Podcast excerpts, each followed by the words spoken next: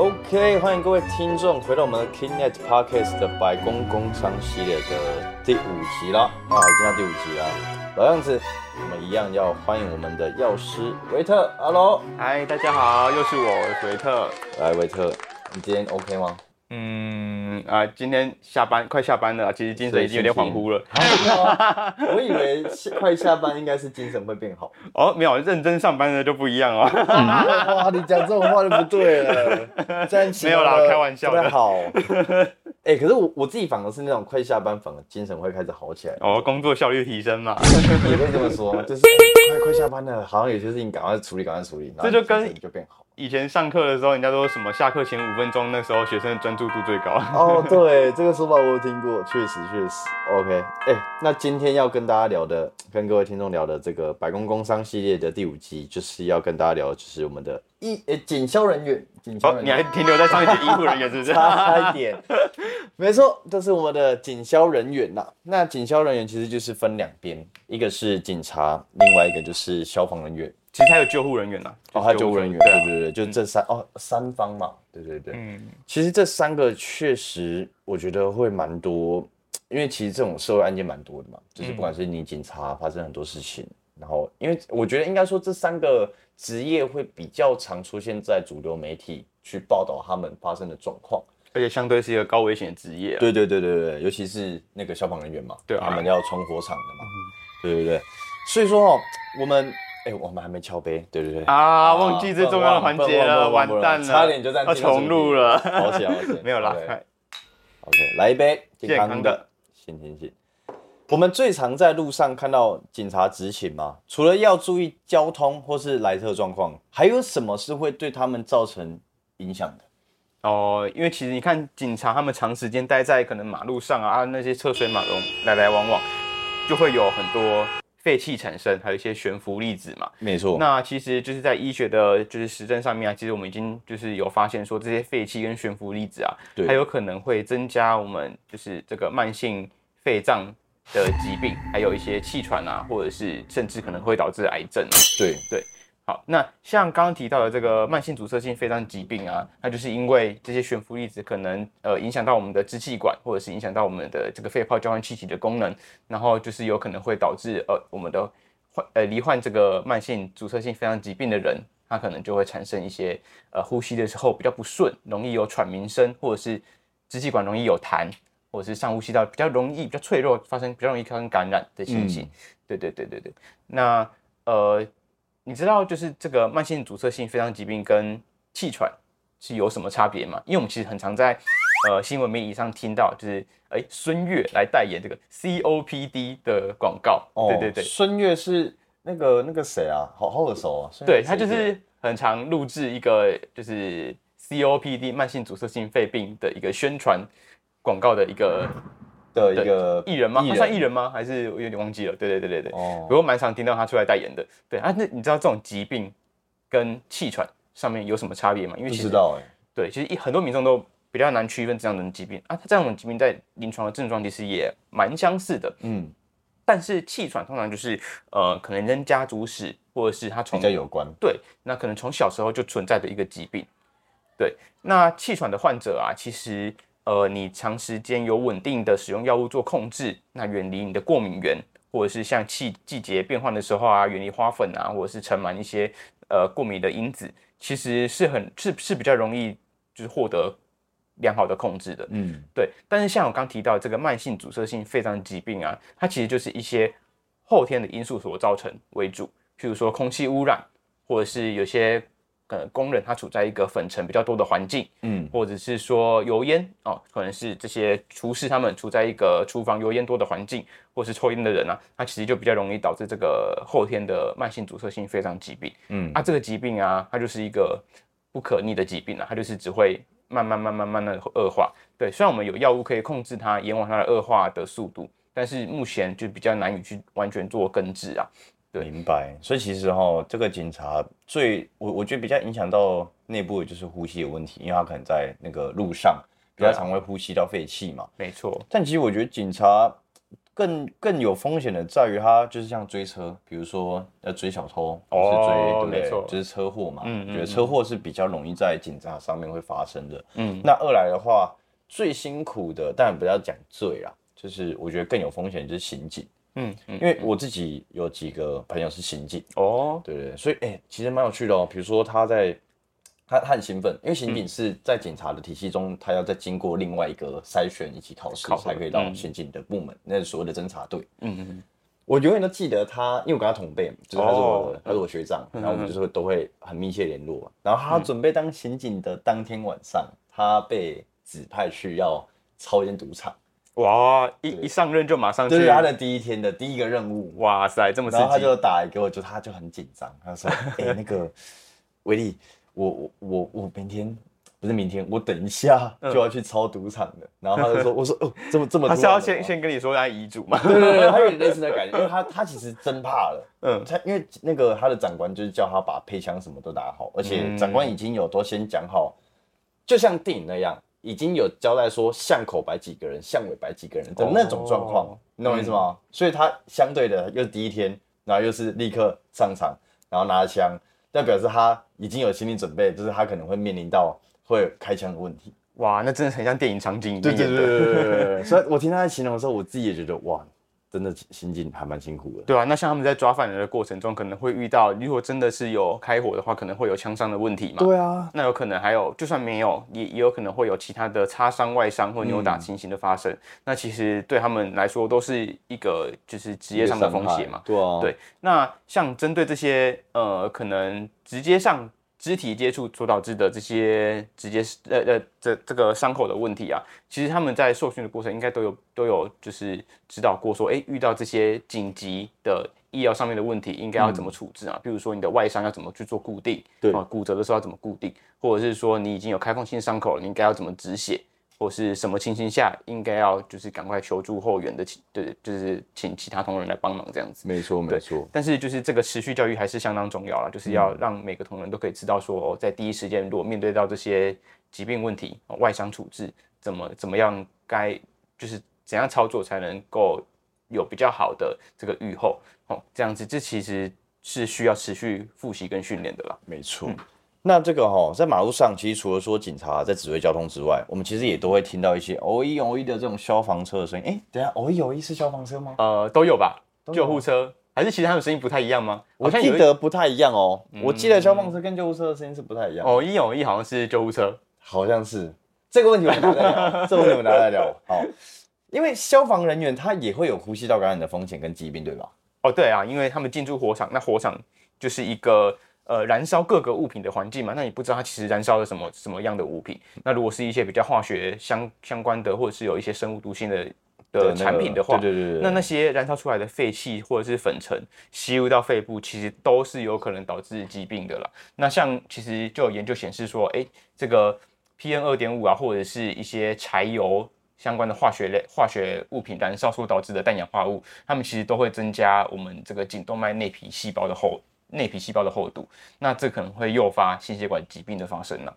所以其实长期累积下来，对他们来说，其实都是一个身体的负担。而且啊，你看那个消防人员那个警报器，那个一定在他们里面会超级大声的，就是哦叮叮叮叮叮，这个有火灾了，那叮叮叮那个哇，欸我觉得那个声音应该会对听力是有影响的。没错，就是其实呃，我们都说之前在上班族的工职业伤害那一集就有聊到嘛，就是长期佩戴耳机，嗯其实是有可能影响到听力的。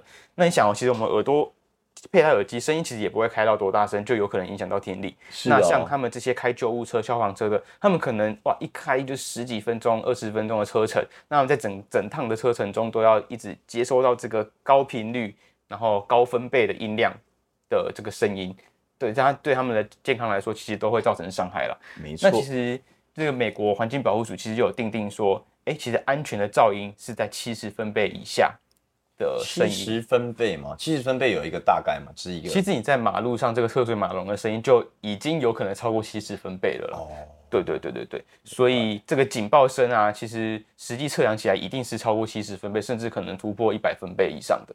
对，那在这种高分贝的环境下，其实只要超过大概十五二十分钟，就有可能对你的听力造成损害。嗯，对，那这种音量大声所所造成的这个听力伤损损伤，其实我们称作为是那个感应性的神经听力伤害啦。那这种神经这种神经听力伤害，其实不止大声的环境会造成，其他像譬如说病毒感染、感病毒感染，或者是特定的药物哦，它都有可能导致耳毒性的问题。哦，有特定的药物会这样。嗯，对，像呃，其实这些药物比较多是在医院使用啦，哦民众带回家的药物其实比较少会出现这个耳毒性的问题。但是因为耳毒性的这个副作用啊，它通常是不可逆的，所以在医疗院所使用的时候，我们都通常都会特别的小心，尤其是使用在一些可能肝肾功能比较不全的患者。或者是要需要使用到比较高剂量的时候，我们就会比较密切的追踪患者的听力是否受到损伤了。哦，对所以这个我觉得听众要 highlight，因为我觉得一般听众，因为包括我自己，并没有想过这些药物会影响到耳朵的听力问题。嗯，没错。所以其实你住院的时候，如果有施打像抗生素，因为特定几种抗生素就有可能导致这个耳毒性的问题啦，或者是你有在施打化疗药物，那在施打的过程，你发现哎、诶好像听力怎么没有以前的那么那么灵光那么好？那其实有时候，因为我们通常会怀疑是不是自己的问题啊，但其实有时候要考虑是不是药物所造成的，所以其实适时的跟医疗人员反映也是必要的。诶相较这个比较严肃的问题，我倒有另外一个比较可爱的问题。哎、可爱的问题是什么问题？像你看警消人员，他们其实基本都会佩戴那个帽子。那哦自然他们戴那个帽子戴那么久，他会秃头吗？哎、其实很多警校都有反映说，他们就是长期职业下来有一个秃头的问题存在啊。对，那但是目前的研究啊，其实长期这个这个落发的问题跟长期佩戴帽子并没有说很直接的关联性。哦，没有吗？对，但是如果你今天佩戴的帽子是不合身的，譬如说你是佩戴那种很紧的帽子，或者是你习惯把那个松紧带拉得很紧，然后让帽子可以很很容易固定在头上嘛，不会被风吹走嘛。对啊但是像这样子很很紧的状态下，就有可能对你的这个毛发的通通透性，呃，就是这个通气造成影响嘛。就不太透风。对，就会一直闷在里面，这就有可能会引发可能毛囊炎的问题啦，或者是说你佩戴比较紧的帽子的话，那个帽子一直摩擦你的头皮，也是有可能影响我们毛发生长的。对，那像我们的毛发其实它是有分成生长期，然后衰退期跟休止期嘛。嗯，那呃，因为警察他们的工作环境也是算是比较高压，然后也是要轮三班。对，那这种比较高压的环境啊，或者是三轮三班，可能三餐比较不均衡、不营养，那你这个营养缺乏的情况下，就有可能诱导比较多的毛发进入所谓的休止期。那休止期的毛发就是它暂时不会生长嘛，那就有可能，如果你大量毛发进入休止期，那就有可能让你的头发看起来，哎，怎么越来越稀疏，然后好像有落发的情形啊。嗯，对对对对对。所以各位真的，哎、营养缺乏这个很重要。你等于是该吃的真的要吃啊。我可以建议就是多吃一些类似芝麻这类型的东西，哦，去对。保护自己的头头发。那再就是说，其实哦，我们面已经面临到这个落发的问题之后，可能很多人会去寻求哦，市面上有很多洗发精的产品，会说、哇，这个可以强健发根，然后活化毛囊。什么咖啡因啊？哦，对对对，很多广告。被推播到嘛。对，那其实这些呃洗发精的产品啊，目前真正真正有被核准可以用来呃就是实证有效，可以帮助我们头发生长的，是一个叫做 minoxidil 的成分。Minoxidil。对，那这个成分其实大家也不陌生，它就是所添加的成分。哦，但是其实，那我有问题，我有问题，嗯，请问难道只有可以加这个东西吗？哦，并不是啊，它只是因为它的广品牌广告效益比较大嘛所以其实大家比较熟知它的东西。但其实，呃，你在一般的药妆店是不是也曾看过？对啊，然后在好事多等卖场哦，他们也有在促销的洗发精。对对对。然后在医疗院所，哎，你也看，其实到到处都看得到对。但是你有没有想过，其实这是不一样的东西？哎，什么意思？就是其实啊，它的是它的品牌，那它其实旗下，哎，我没有在，我只拿它做举例啊。可以啊，可以啊，我觉得、这个大家可以听诶，这个大家要听。大家比较熟悉嘛。那呃，其实我们在药妆店所看到，呃，应该是说在一般的超市、超商所看到，其实它是不含药品成分的。所以就是是不含你刚刚所说的这个 这个 minoxidil minoxidil minoxidil 成哦分 minoxidil。其实呃，在比较旧的包装里面，它其实就有在包装上说本产品不含药物成分啊。OK，对，但是现在它改了包装之后，变得很隐晦。我哦我今天上了它的官网查了一下，才发现，在 Q&A 的部分，它才有提到说这个头皮洗发系列不含药性成分，那不含药性成分是不是就不代表对头发的生长是有帮助的？就是它其实不含这个可以直接帮助我们头发生成的药品。那会等于没有用吗？呃，等于没有用吗？它等于说它可能没有办法直接帮助头发的生长。对，但是其实医药医院里面所开一就不一样了，它就的确含有这个有含有药物成分的药品。那你的意思是说，如果我今天想要用到的的有含这个药有含这个东西的，对，这个成分得要有医生的处方签吗？它其实是属于指示类的用药。就是药局可以买得到，哦，药局买得到，药师就可以贩售。你经过药师指示，其实就可以拿到这个药。那如果你想要更直接一点的话，当然从医生那边做处方也是 OK 的。不过就是没有办法在一般不还没有药没有药师的这个职业场所做贩售了。所以这边跟大家讲一下，等于说，所以如果你要买到，真的想要去长你的头发，你真的有这个想法，你想要这个产品上身上得到这个效果，你就必须得到药药局、药局或是医院医院才可以买到这样的。对，没错，就是你在可能全联啊这些超商、超市所买到的，其实是不能含有药用成分的哦，所以它的效果其实是有限的啦。对对对对，有限的。对，当然就是含有这个刚刚所说这个米诺西有成分的产品啊，品牌在做。哎，还有还有别的吗？还有很多其他的品牌在做这这样这类型的产品呢。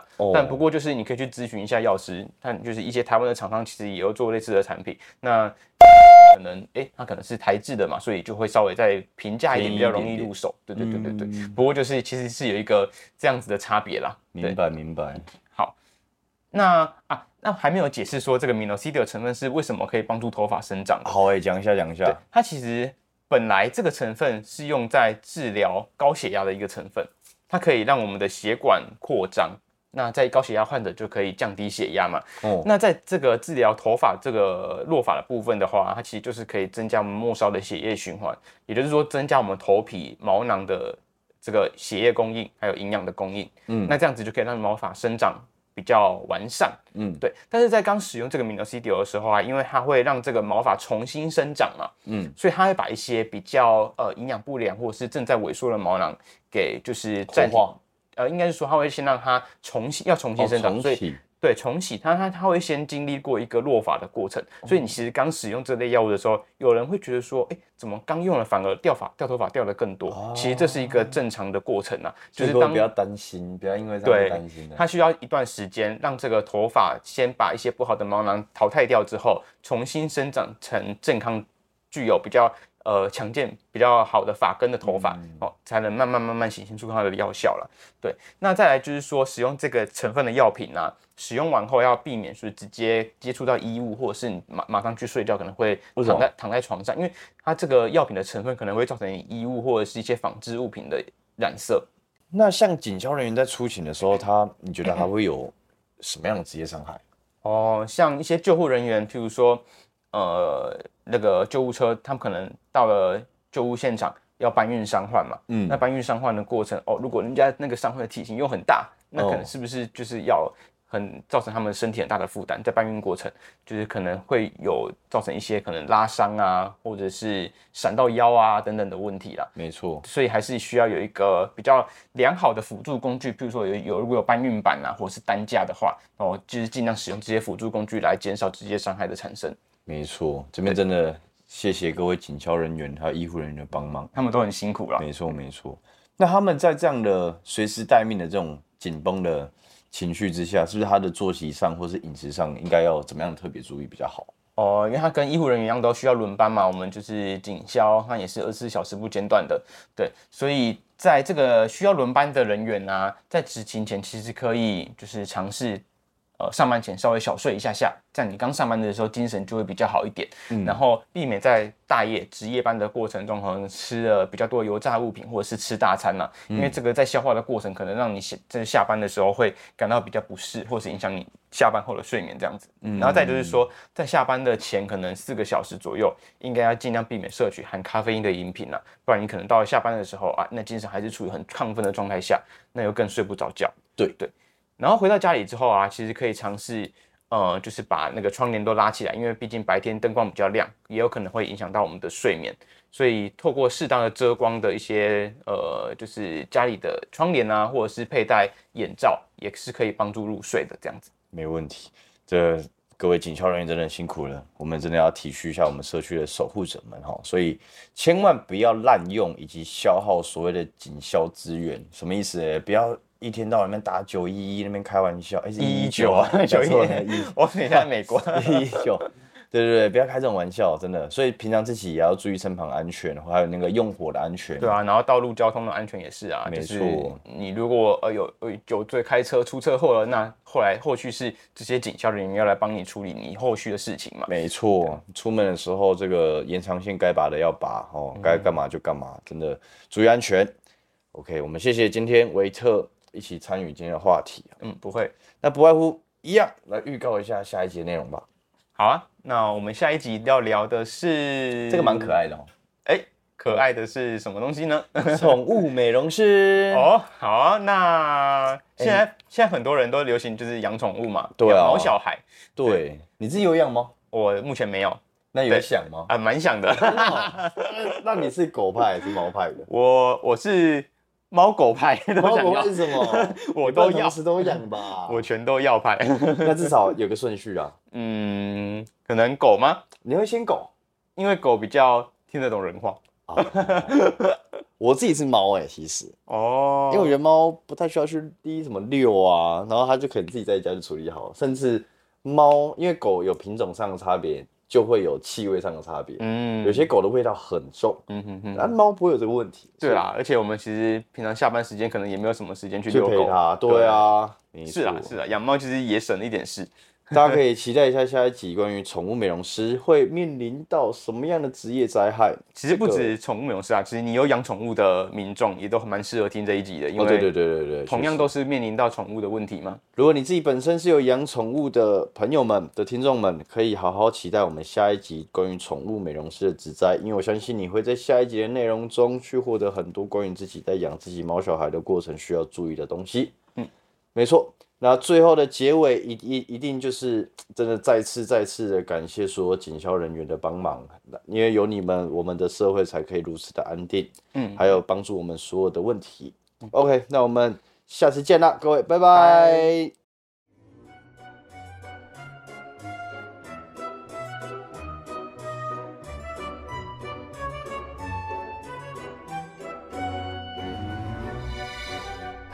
感谢各位听众的收听，未来还会持续更新更多的健康知识，可以点击资讯栏的连接到 Kinet 的官方网站，里面有更详细的健康内容及新闻，或是到我们的脸书、IG、TikTok follow 我们，不要错过各种活动内容喽，拜拜。